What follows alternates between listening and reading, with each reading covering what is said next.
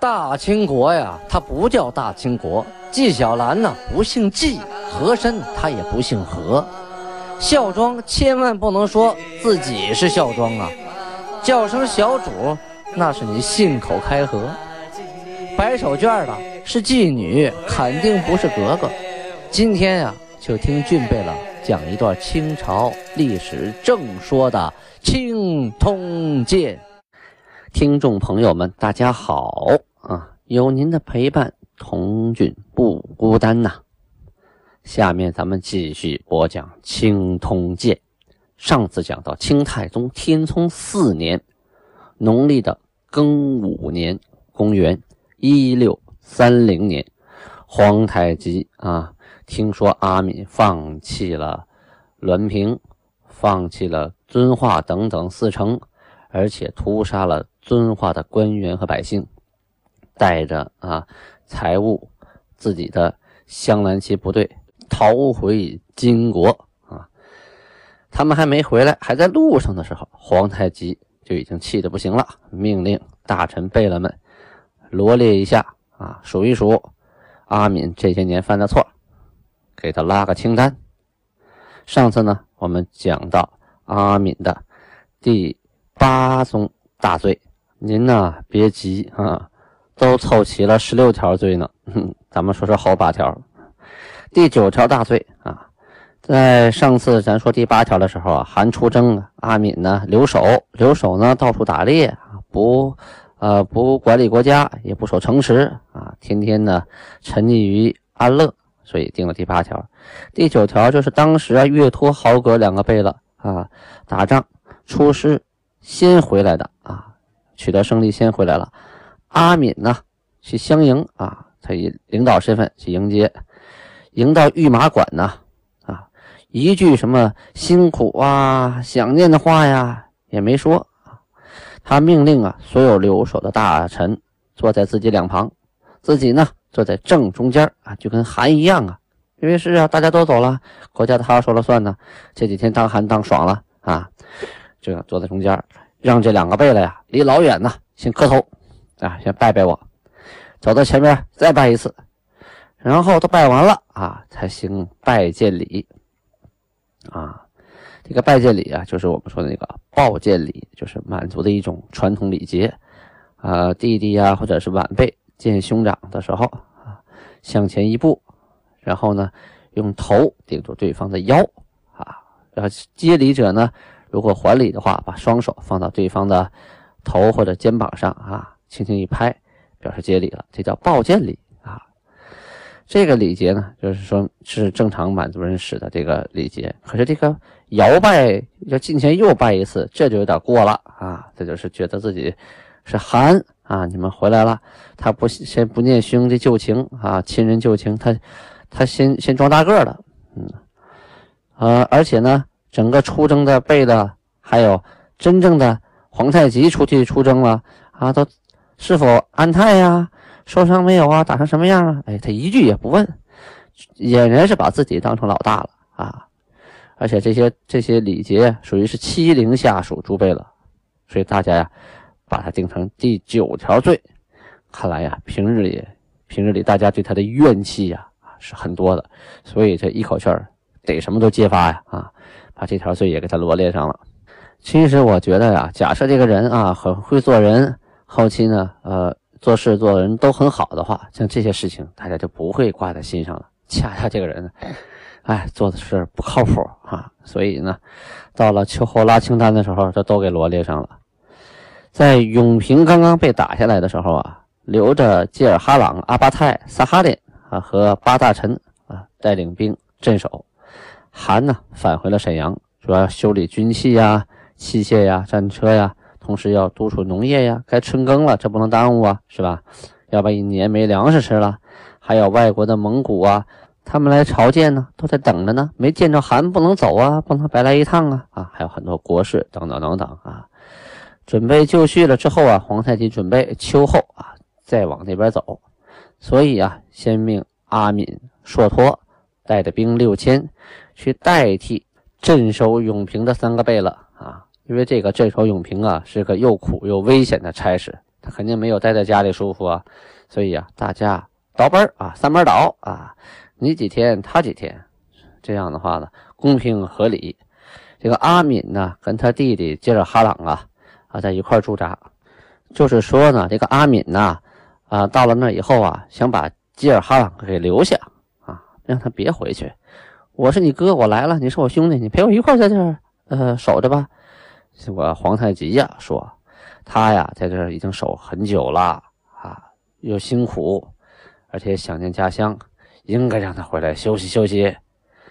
阿敏呢临行前呢说。父韩在时，曾令武帝与吾同行。今韩继位，乃不令与我同行。我至永平，必留彼同住。若彼不从，当以箭射之。他的话的意思是说：“我说努尔哈赤在的时候，什么干什么事都让我跟我弟弟一块儿，是吧？你看兄弟两个在一起，他力量大呀，哈，同心协力呀，是吧？啊。”可是今天换了个韩啊，继位了，不让我跟我弟弟在一块了。等我到了永平啊，我一定把我弟弟留下。他要是不听我的，我一箭射死他。这个贝克奇呀，等等人啊，就劝他说：“尔谬矣，何为出此言？”啊，就说你这话不对，你怎么这么说话呢？阿敏呢，把胳膊一摇啊，一巴掌他们：“吾自杀吾弟，将奈我我何？”啊就是我杀我弟弟，关你们屁事！你们能把我怎么着？啊，所以但是这一条呢，就被大家列成了灭伦狂武其罪实，就是说他这个不懂得伦理啊，而且呢，对这个国家啊不尊重，对国君不尊重，所以这是第十条罪。现在啊，是皇太极当汗，以国家利益为重，他还想着自己家庭这点事儿啊，我弟弟，我弟弟。现在大家都是国家的臣，都在为这个矮信古论，就是金国啊，而拼搏奋斗。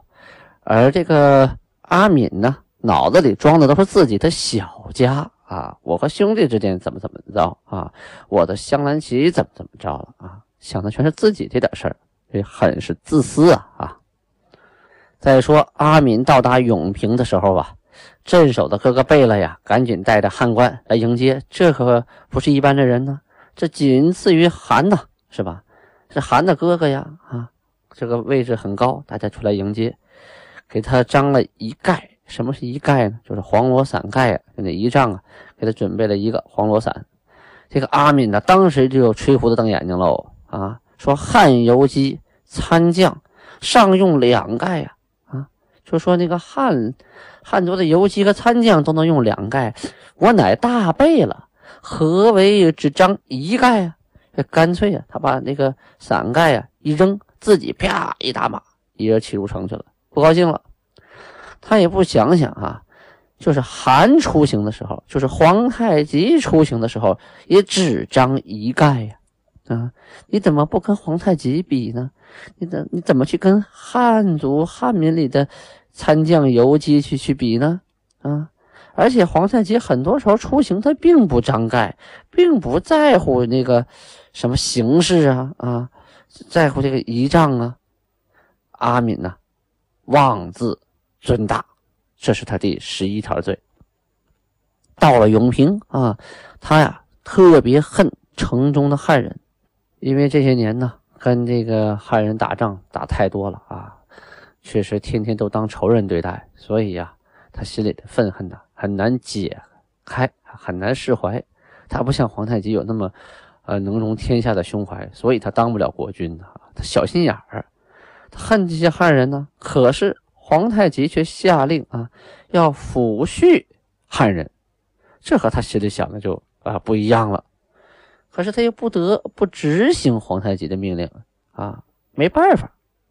所以啊，心情是极其的不好，经常的呀，喝完酒以后就满嘴的牢骚话呀，啊，总觉得自己做的是对的，啊，别人做的是不靠谱的，经常跟众兵丁说说呀，我既来此，岂令尔等不保玉而归？就是跟他手下人说，我带你们来了啊，我能让你们不吃饱了穿暖了，不让你们满载而归吗？啊，哎，就是说他对手下人那是真好，下边人真跟他卖命啊。跟他在一起呀，啊，丢性命的机会少，他是抢东西的机会可多呀，啊，净欺负别人了。所以啊，给他定了第十二条罪，叫欲己谤韩，啊，就是说把自己吹得无丢无丢的啊，把韩诽谤的什么都不是，这叫欲己谤韩，是他第十二条罪。人呐，有的时候啊，恰恰就是这样，承认不承认啊，也是这个道理。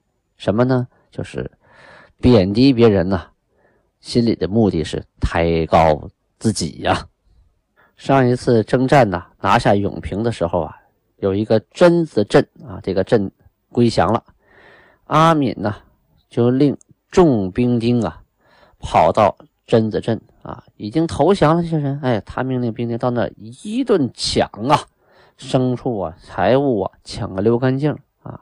这人一下子都穷光蛋了，把这些穷光蛋的人呢。都赶到了永平啊，分给了八家，就分给了这个呃各个大贝勒家呀，当了奴才啊，就不是平常人身份了，自由也没有了，财产也没有了啊，经苦心经营这么多年，什么东西都没有了，只能给人当奴才，给人当牛做马了。这个当时金国的法度啊是啊，不为归顺者不扰，既攻取之永平。何尝有犯秋毫啊？就当时就说，这个归顺者是不会去被打扰的啊。攻下了永平之后，都是秋毫无犯的，大家都是有目共睹的。偏偏他今天干了这个事儿啊，把榛子镇一抢而光，把人都变成了奴才，这一下子就骚，就是说骚扰了汉人，对整个这个汉人群体来说，造成了极其。恶劣的影响，他们认为女真人太野蛮了，太不是东西了啊！他一旦投降以后，我们没好日子过呀，干脆就跟他拼命吧，打死我也不降啊啊！因为一降了以后，我这妻人、妻子、孩子都变成奴才了，这点家底全没了，我得保护我的家园呢。以后谁还投降？没人投降了啊！他就等于毁坏了韩的基业，使整个女真人的恶名啊扬于天下。这是他的第十三条大罪。镇守永平的哥哥贝勒呀，离开永平的时候啊，永平那些官员可走不了啊。哪些官员？那些投降的汉族官员，他们走不了。可是呢，原来这些人在的时候，他们相处的很好啊，韩还接待过他们。这阿敏一来呀，这些官员就哆嗦喽，换了个人呢，换了个头啊。听说这个阿敏对汉人，那是一个不服八个不满呢啊。这万一万一收拾我们怎么办呢？大家就说：“哎呀，你这样贝勒，你们都回去了，我我我等愿意跟你们一块回金国啊！怕你们走以后啊，这个新来的镇守贝勒，他们对我们，哎呀，下刀子啊，我们身家性命难保！啊！最后果不其然呐，这些人真的很惨，被阿敏的一次屠城计划，通通都砍掉了脑袋，丢掉了性命啊！阿敏太狠了，搞了一次惨绝人寰的大屠杀呀！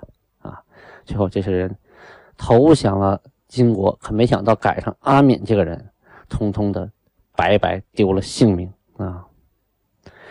可是呢，这个阿敏呢，却还有怨言啊！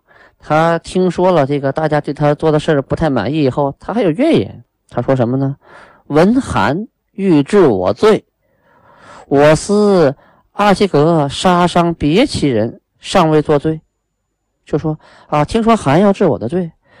我想啊，上次阿基格把其他旗的人给杀了，他都没有犯罪啊，什么事没有啊？我若有过，只可密谕，就说我就算是有犯错了，他也只能悄悄的在我耳边跟我说两句，也就算了。况我乃为韩效力之人，何罪之有啊？他说了。何况我是干啥的？我是给韩效力的啊！我能有什么罪呀？我不都是为了他吗？啊！所以啊，给他定了第十四条罪：挑唆众人不以国政为念。哈，大家呀，往前数一数哈，这些罪说多少都是从他嘴里说出来的，真是应了那句“祸从口出”啊之话呀！哈，阿敏镇守永平的时候啊，曾经派人。到克拉沁部去求婚，克拉沁部啊就说了：“我们这没女人了，那这怎么嫁您呢？其实啊，是不想嫁给他的女儿啊。他呢又派人去啊，还真是，而且呢带着威胁和勒索的性质啊，强迫这个克拉沁部，最后呢娶了克拉沁的两个美女啊，逼着他们来成亲。这一条呢叫恃强逼娶啊，这是他第十五条罪。其实这说好听了呀，是娶；说白了呢，这和山大王抢亲是差不多呀，啊，就是个逼抢啊。要说你啊，一个老婆也没有啊，需要个老婆，还要娶她，要真心待她，这是另一码事儿。你阿敏还缺老婆吗？他不缺，要多少有多少，是不是？啊，出去打仗守边疆这会儿功夫，还看那其他部落，听说有俩美女要抢回来，这就不对了。五月初十那天。民兵围攻滦州啊，三天三夜呀。阿敏自己有五旗行营的兵啊，还有八旗的护军，居然坐守观望啊，听其城陷落兵败而不亲援，就是那边都打败了，城都丢了，自己也不去援助，又不发重兵，只遣一二百人前往啊，徒令单弱之兵死于敌人之手啊。是其心直欲城破兵尽，坚不肯救啊！这个心太坏了啊！他就想让城破兵都死光，也不愿意去救啊！因为什么呀？因为若系比香兰骑兵，必出力援之。这话什么意思？假设那边守城的是香兰骑的兵，那他不用说，他肯定玩了命去救。因为什么？香兰骑是他自己的人呢。啊彼以三旗精兵，非其所属，可为敌人而不顾，只率本旗兵回。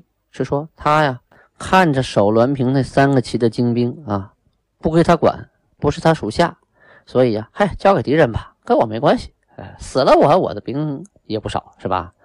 就只带着自己本旗的兵回来了。于滦州失守之十三日，宣令还兵啊，不听谏言。尽图永平迁安官民呐，以俘获人口、财帛、牲畜为重，惜在而归，以我兵为轻，敬之不顾。这段话说呀，说滦州失守那十三天的时候啊，他就带着兵往回跑，很多人劝他不要搞屠杀呀，这些人都没有罪过，还投降了我们。你杀了他们，将来汉人的心就凉透了，这是罪过呀！不要那么多人，可是跪地下苦口婆心的劝他，千万不要这么干。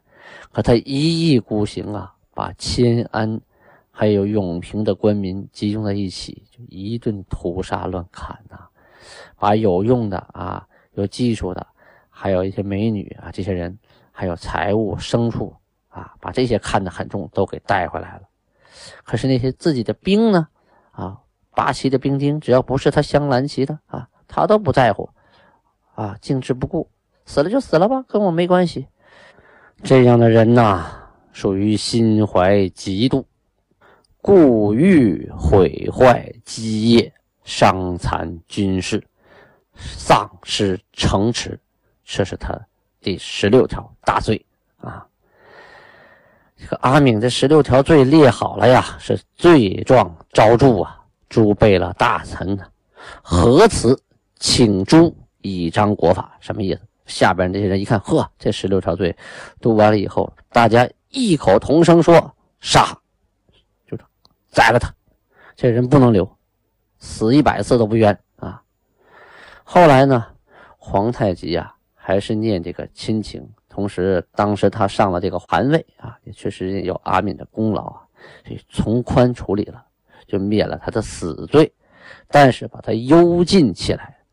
幽禁那就是禁止你出入了啊，就给你个小地方、小院子，在里头活着吧啊，就像一个活棺材一样。同时夺了阿敏和他儿子洪克退的所有的诸身、家奴、财物、牲畜啊，你不说你贪财吗？啊，你那么多奴隶吗？都给你撤了，啊，一个都不给你，都分给了贝勒接着哈朗，分给他弟弟了。给阿敏留了什么呢？留了田庄六所，园子两所，还有呢，他孩子的乳母等等啊，一共就你这奶妈在在佣人吧，二十个人，羊呢五百，乳牛和食用的牛就吃肉的牛啊，一共二十头。大家觉得好像这些哎不少了，但是其实跟当时富可敌国的这个阿敏来说，这可就是一落千丈啊啊！等于从一个国王一下落成了一个小地主啊啊！给洪可洪可退他儿子啊庄。田庄两所，啊，菜园一所，诸身蒙古及汉人呐，这手下人一共二十名，马二十匹。原来你可是千军万马，现在手底下就二十个能打仗的了，还还都还有老弱病残的啊。所以呀，这一下子两个人都老实喽。从阿敏的父亲啊，舒尔哈齐跟努尔哈赤啊征战啊多年，后来呢，受这个阿敏的挑唆，想另立山头，被努尔哈赤。给圈禁了，就是软禁了。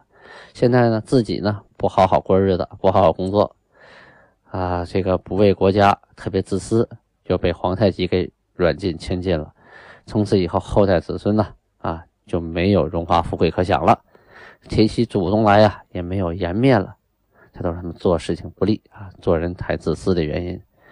要说这个舒尔哈齐这一支啊，啊，他们有没有功劳？他功劳那是大大的。那舒尔哈齐跟努尔哈赤他并肩作战多年，手底下人马也相当的多啊。曾经有一段时间呢，都是穿着龙袍，手底下就是叫大酋、二酋嘛啊，他们手底下都有不少的兵将，可以说是并驾齐驱啊。只是努尔哈赤是哥哥，所以弟弟呢听哥哥的啊，是这样。但是后期你想另立山头，你这个意意志不统一，你总想觉得自己功劳大啊，分不清大小王，这就麻烦了。人呐，你就怕搞不清自己的人物关系。你在外边不管干什么，你分不清大小王啊，那你的立场就不对了，你的人物关系就乱了。人物关系一乱呢，你做事的原则啊也就乱了，出发点也不对了，一切一切都乱了，那就没有好下场。说到人物关系啊，呃，又想起来我们影视这一行啊，演戏在现场演的是什么呢？演的就是人物关系这几个字。为什么有的时候大家觉得，哎呀，这个演员他演他老公，他演他媳妇，哎，那么假呀？啊，那不像啊？哎，主要是在人物关系上拿捏的不准确。为什么国外演夫妻，你一看就像个两口子呀？他人物关系反映出的细节，他特别的真实贴切。所以一切，不管是生活还是演戏，人物关系搞清楚才是关键呐。说白了就是，无论干啥，先分清大小王。好，时间关系，今天就播讲到这里，感谢您的倾听，千万不要忘了，一定要下载喜马拉雅 APP，然后搜索“青铜剑”或者搜索“童俊”，点击订阅，这才行啊！你就随便拿手机听一下，那是没有用的，进不了统计的行列。现在青铜剑在喜马拉雅的排名已经在历史类掉到八百多名了，原来还七百多名的，越掉越惨了。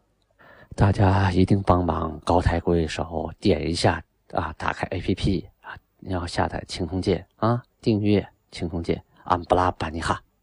这里呀，呃，要向大家介绍一种酒啊，叫俊贝勒酒，是我们俊贝勒满族文化工作室的藏品啊，是正宗的满族烧酒，六年的陈酿、纯粮酿造的，毫无勾兑啊。均备了以人品担保，这个酒是纯的，没有任何勾兑的啊，五十度多一些啊，啊半斤装的，啊是由百年酒坊辽宁鞍山甘泉酒业啊专门为我们定制的。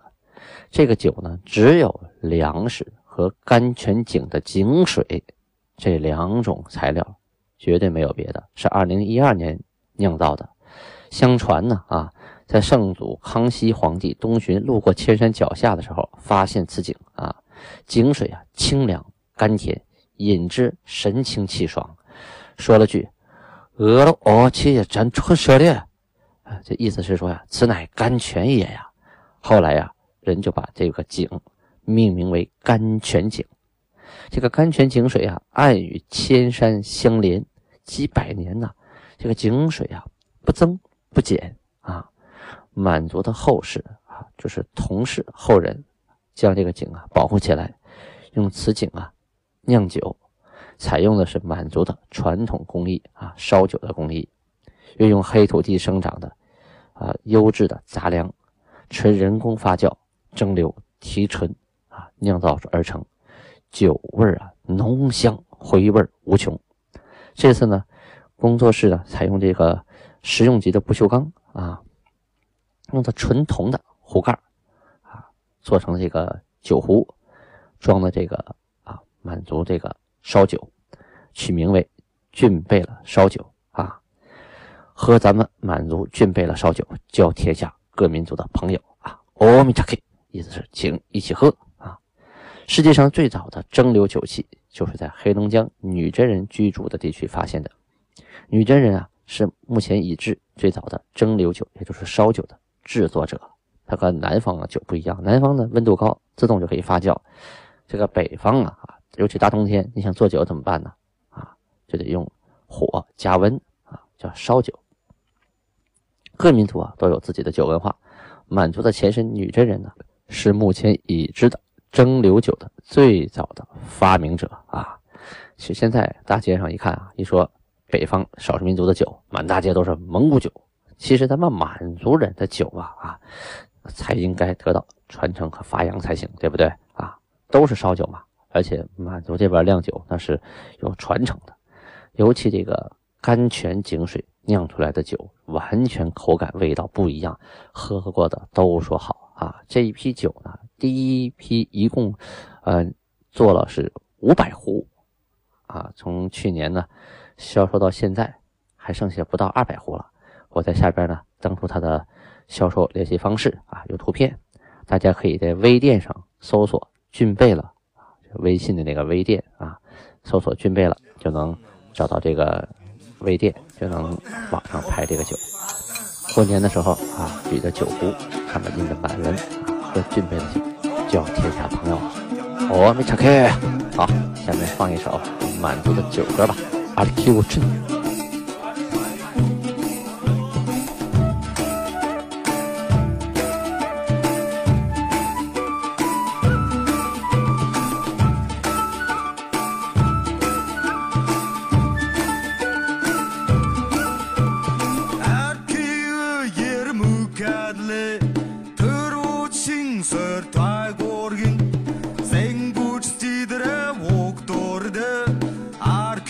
等待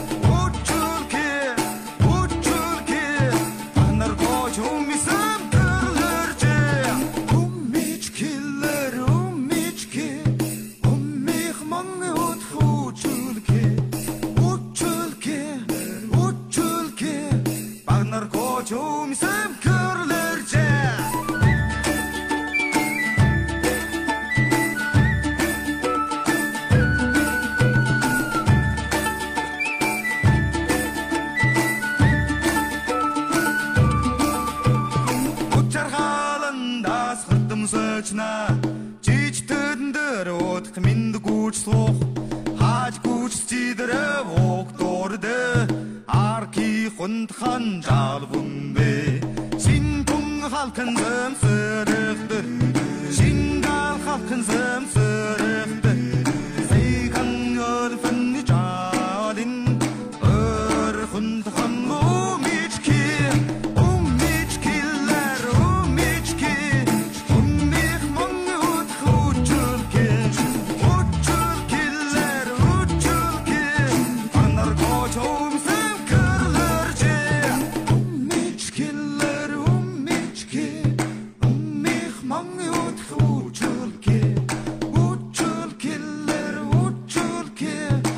наркочумся в